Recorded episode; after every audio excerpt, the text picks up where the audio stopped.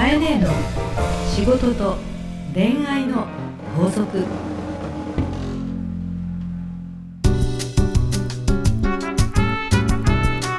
番組ナビゲーターのナグーです。カエネーの仕事と恋愛の法則。第73回始まりました。それではカエネー今週もよろしくお願いいたします。よろしくお願いいたします。えー早速ですが、うん、え番組に届いたはい。メッセージをちょっとここで紹介したいと思います、はい、お願いします。えーてるさんですねいはいつもありがとうございます、あてるさんもリピーター中のリピーターですね。あ本当ですね毎回放送の後に一番にメールをくださるという。毎回ですからねそうですよさ結ね。構な長文でいただけるんで 逆にてるさんから来ないと、え、今日の放送悪かったかなって私ドキドキしちゃうのあで。僕も不安になっちゃいまですすよね。てるちゃんずっと送ってね、頑張ってね、はい送れない時には理由言ってね。だからあの常用というか薬じゃないけどすごいよね。ええ。あのテイルさんから来ないと副作用が出ちゃいますのでそう逆にそうそう。そう よろしくお願いいたします、はい。でですねさて、えー法則62、はい。えー身に起こることはうん。すべて自分成長へのギフトを拝聴いたしました、はい。まあ、過去の配信ですね。はい。で、えー今回は感動的なまでにカエネの愛の深さ、えー器の大きさを感じる放送でした人の憎しみ悲しみ絶望に対して決して否定しないでくれるその言葉に涙したかと思えば、えーカエネのお父様のお話を伺った時に声を開けて泣いてしまいましたという。わあ、そうですか。はい。もう本当にカエネいつもありがとう話を聞かせてくれてありがとうっていうようですね。生きていてくれてありがとうまで書いてありますあ、生きてくれてありがとう、カエネっていうですね、どこまですごいんだっていうあの表現ですけど、でそんぐらい感動なさったというですね。あー法則62はですね、はい、ついついんなんか力が入ってしまいましてね。喋りすぎたと思って後で放送を聞聞いて大反省のロングランいやいやいやいやいやいや。いや、実話をですねで後であのいろんなテレビ番組を見ているとですね、うん。決して芸能人の方とかは、うん。本当の自分の話は一切してないことに気づいて、うん。私何でも喋りすぎと思ったんですけど、いやいやいやいや、喋りすぎってそういう意味の喋りすぎじゃなくて、えだから本当にあの自分の周りでもこの回を聞いて、えはい、ここまでカエネは自分のことを話してくれるんだって意味でのうん、感動を感じたっていう人が結構たくさんいたんで、そうですか、ええ本当に自分としてもはい、なんか良かったなっていうふうに思ってまあ、ます。そう言っていただけるとまた図に乗ってうんベラベラと早口でええ喋ってしまうので、ええ時々止めてねナグあ、わかりました。じゃあだけど今日もベラベラでいきましょう。はいよろしくお願いいたしますよろしくお願いいたします。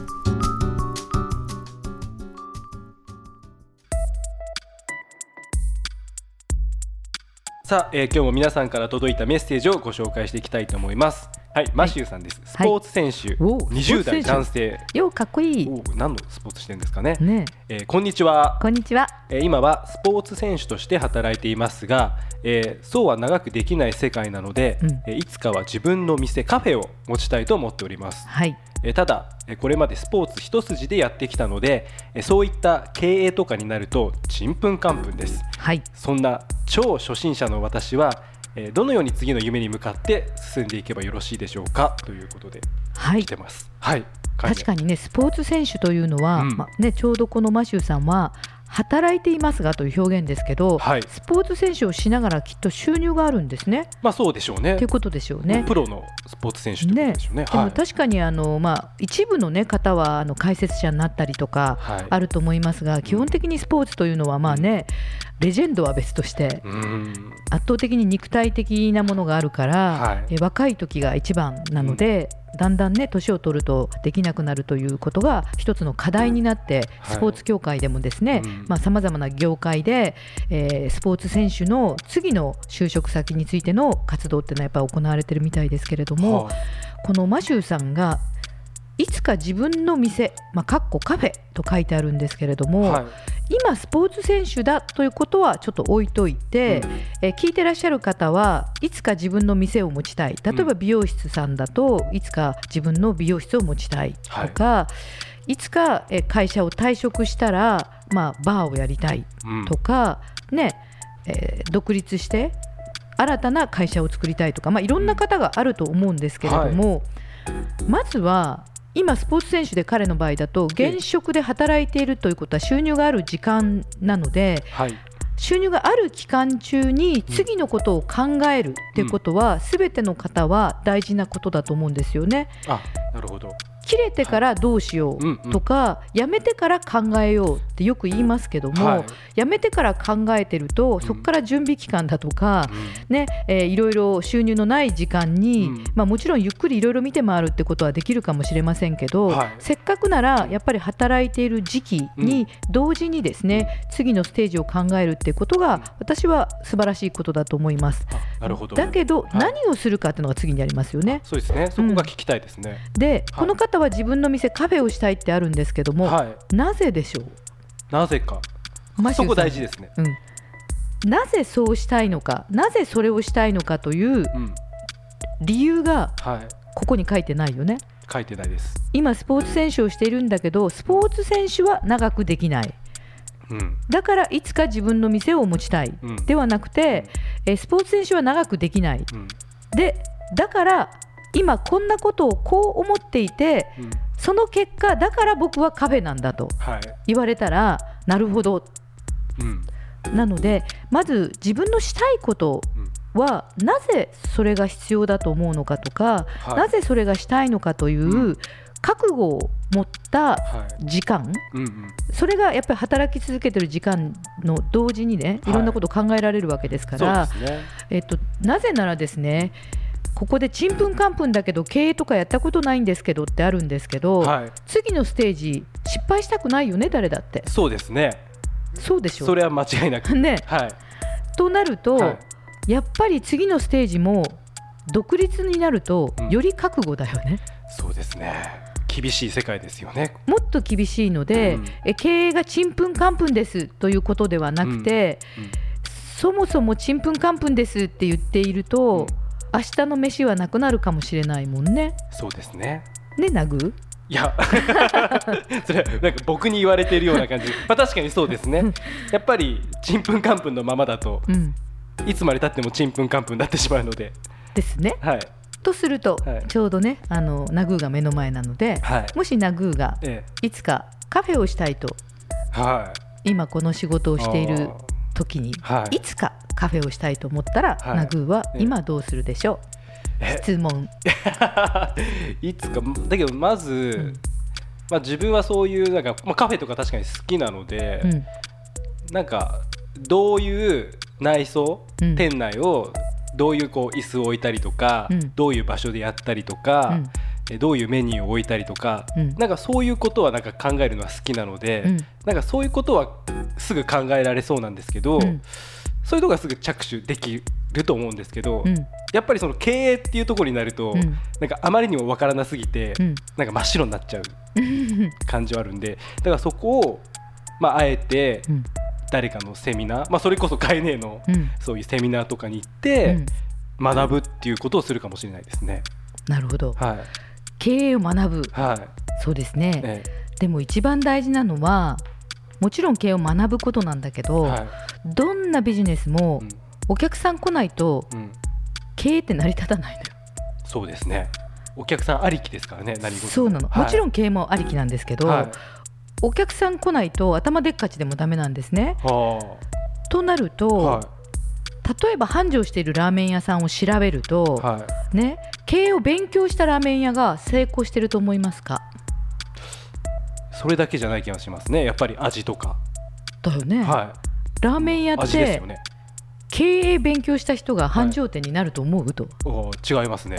じゃあどうしたら繁盛店になってると思う、どうしたら？まあやっぱり今の時代にこう マッチした味っていうのあると思うんですよね、まあ醤油豚骨とか、うん、ちょっとこってり系家系って言われてるものとか、まあ、そういう流れがあると思うんで。流れがあるね、はい。どうやって知ったの？その流れは今の味って何？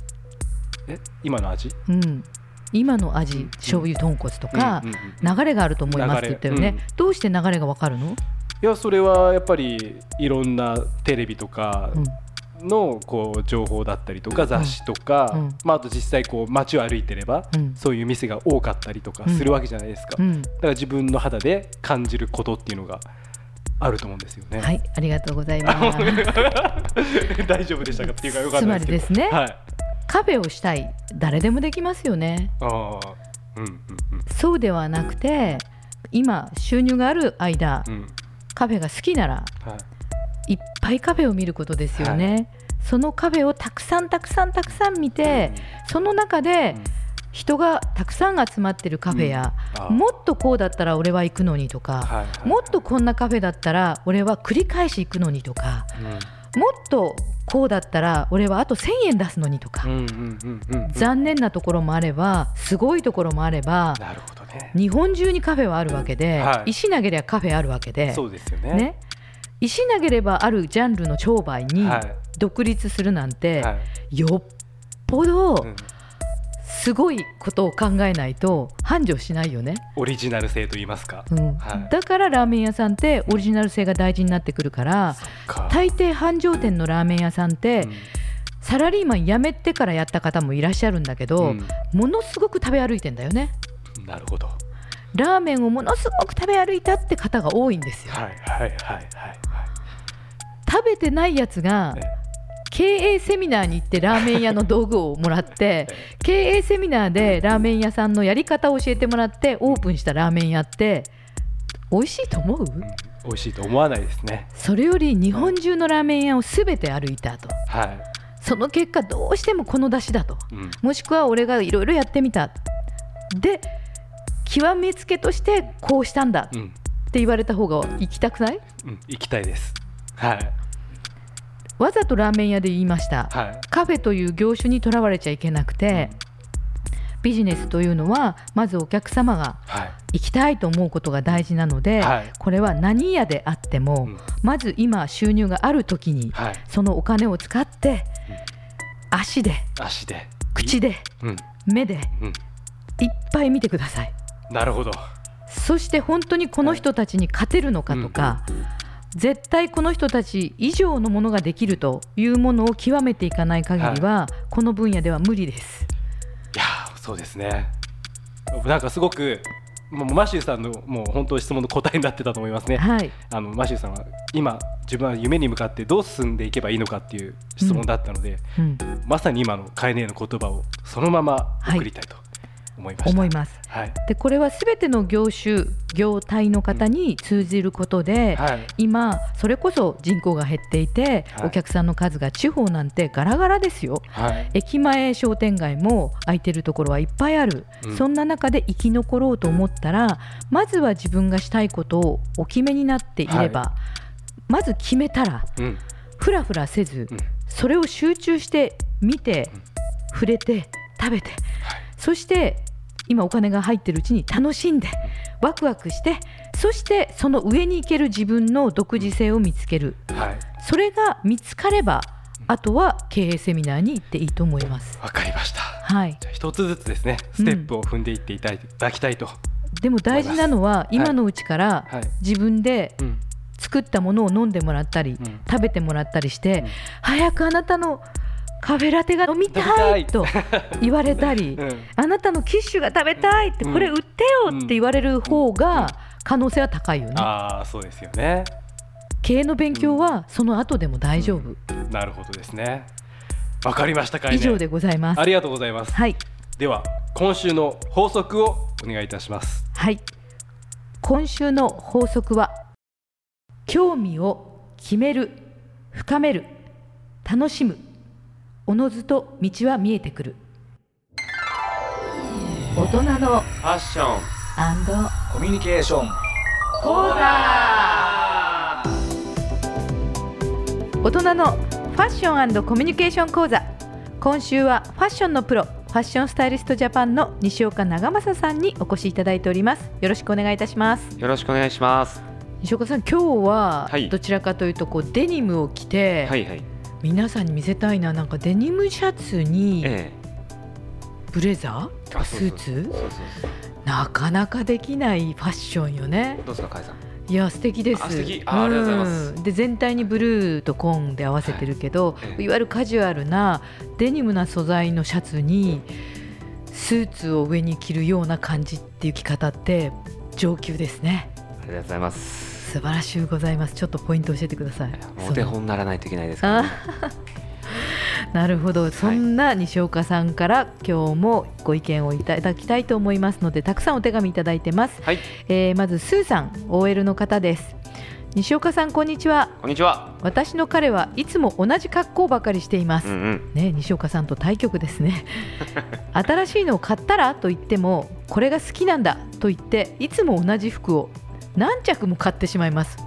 ひょっとしたら自分に似合う服とか色がわからないのかもしれません。こんな彼にアドバイスをお願いします。ああなるほどうんね、彼と一緒に聞きたいと思いますと。ああもうぜひとも聞いてほしいですね。これさ同じ服を何着も買うってもう冒険しできないってことなのかな？髪型と似てますでしょ？髪の毛もなかなか変えられませんよね。なるほどね、えーこれはですね、うん。もうこれしょうがないというか、うん。やっぱ好きな服になってしまうんですこれ、うーん。そういったもう心理なんです。もうお洋服っていうのも、うん。やっぱ自分が気に入ったものを着続けてしまうんで、うん。どうしてもやっぱこう好きなものをうん。買ってしまうと、うん。ただこうするとやっぱバリエーションが生まれないので、はい。かといってもこう店員さんに聞いたら、はい。なんか売られるんじゃないかとうん。いう悪循環がきっと生まれてるはずなんですね、はいなのでちょっとアドバイスなんですが、はい。はいぜひですね、うん。ちょっと店員さんにこうやって言ってほしいんです、うん。本気で教えてほしい。ほう。一言。そうなんですよ。本気で教えてくれと。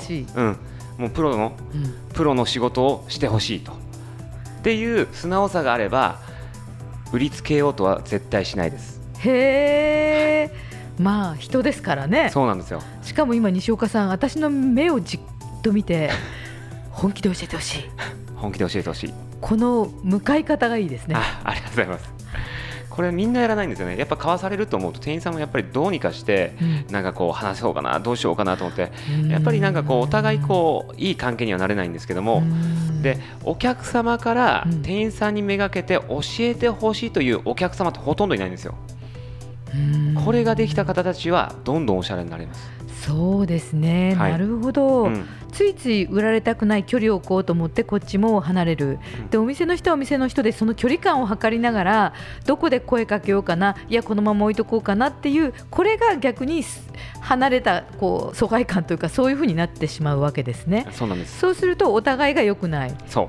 それよりも自ら教えてと。じゃあ本気で僕に似合うものを教えてくださいとか、うんうん。コーディネートしてくださいとか、うんうんそういうふうに言えばいいんですかね。そうなんですよ、そその時にたくさんのやっぱお洋服を着させていただける体験をさせてもらった時に、はい。スーさんがうん。素敵って言った瞬間に、うん。彼氏さんどういうふうな表情になるかっていうことを想像してほしいんですよね。そうかもう一つ聞いていいですか、はい。これ同じ服を何枚も買うっていうことは、うん、スーさんは一緒に行ってないのかな？どうなんだ一緒に行って自分も素敵っていうのも一言必要ってことですよね。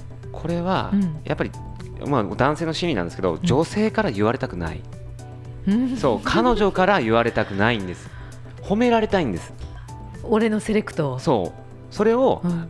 うん、それちょっとって言った瞬間いやこれが好きなんだよっていうあ向きになっちゃうの？男のそうもっと男の人プライドがあるから。悪循環になっちゃうの？そうなんですよ。だから男性と女性って買い物がなかなか行けなくなるって言うじゃないですか。そうなんです。だから一緒に買いになかなか行けない。行けない。わかりました。ええぜひねはい。あの一緒に行ってはい。店員さんにうん。ぜひプロの仕事をしてもらいたいと教えてくださいとぜひ伝えてほしいと思います。わかりました。ありがとうございます、じゃあ店員さんには言えるってことかな、言えます。うん。あありがとうございます。やっぱプロから教わるっていうのは男性大好きですから。そっか、ええ要は自分が認めた人たちから学ぶのは好きとそうです。で、うん。女性から聞く彼女から聞く彼女から褒められたと。その相乗効果で服を購入すると なんかイメージ湧いてくれました。わかりやすいですね、うん。シンプルな男たち。す。コメントありがとうございます。とんでもございません。ありスーさん参考にしてください。西岡さん今日はありがとうございました。がとうございました。カエネの仕事と恋愛の法則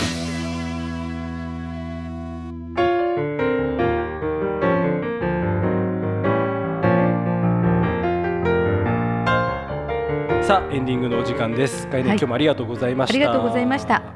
いやーまあカフェね。うんいや本当にマシューさん、ちょっといろんなとこに行って、いろんな勉強をこうしてもらいたいなと本当思いました。うん実際ね、ええあの自分の経験なんです。あの私自身今自分で女性マーケティングという仕事をしているんだけども、マーケティングのえ大学行ったわけでもないし、うん、そうですよね。経音音大ですそうそう。経営学を学んだわけでもないの、はいはいはいはいはいでも自分の事業のイメージこんなのしたいなと思った時に、日本中の類似してると思えるところをリストアップして全部回ったんですよ。あなるほどですね。そして本当にお願いして、はい代表者の方にインタビューをしてえ。ー全部録音してます、あそうなんですか、うん、創業前に。すげえ。しかもその時って、はい。子供が0歳から2歳の間。一番こう大変そうな時に。そうなの。だから 絶対日帰りするぞっていうことを決めて、はい。お金をコツコツ貯めて、は保育園に朝一番に出して、先生に預けて、はい。そこから飛行機で名古屋に入るとか、東京に入るとか、うん。北海道に入るっていうのを全部計算して、はい夕方の便で保育園が閉まる前に戻るっていう日帰りを何度もしながら結婚したんですよ。なるほどですね、やっぱりね百聞は一見にしかずでうん。たくさんのものを見て成功してる方とか、うん。あちょっと違うなっていうものを見ることから、初めて自分うがん。行きたい店、やりたい店が見えてくるよね。わかりました。いやもう本当にそのこととやっぱり飼い主の覚悟、うん。その覚悟がうんすごい今ひしひしひしと伝わってきたんで。そこであの、え引っかからないで。いいところにいつも引っかかっちゃうんですけど、マシューさん僕も含めて覚悟を持っていきましょう。はい、頑張ってくだはい。さい。ありがとうございました、えー皆様からですね飼い主宛ての悩み相談、えーまた大人のファッションコミュニケーション講座へのお便りもどしどしお待ちしております。えー大人のファッションコミュニケーション講座に関しては、えーファッションのプロ西岡さんと、えーコミュニケーションのプロ中さんのお二人がいます。自分の悩み相談に合わせて指名していただければと思っております。すべてのお便りはハーストーリーのオフィシャルホームページにある番組専用のバナーからお送りください。URL は herstory.co.jp herstory.co.jp です。それではかいね来週もよろしくお願いいたします。しくお願いいたします。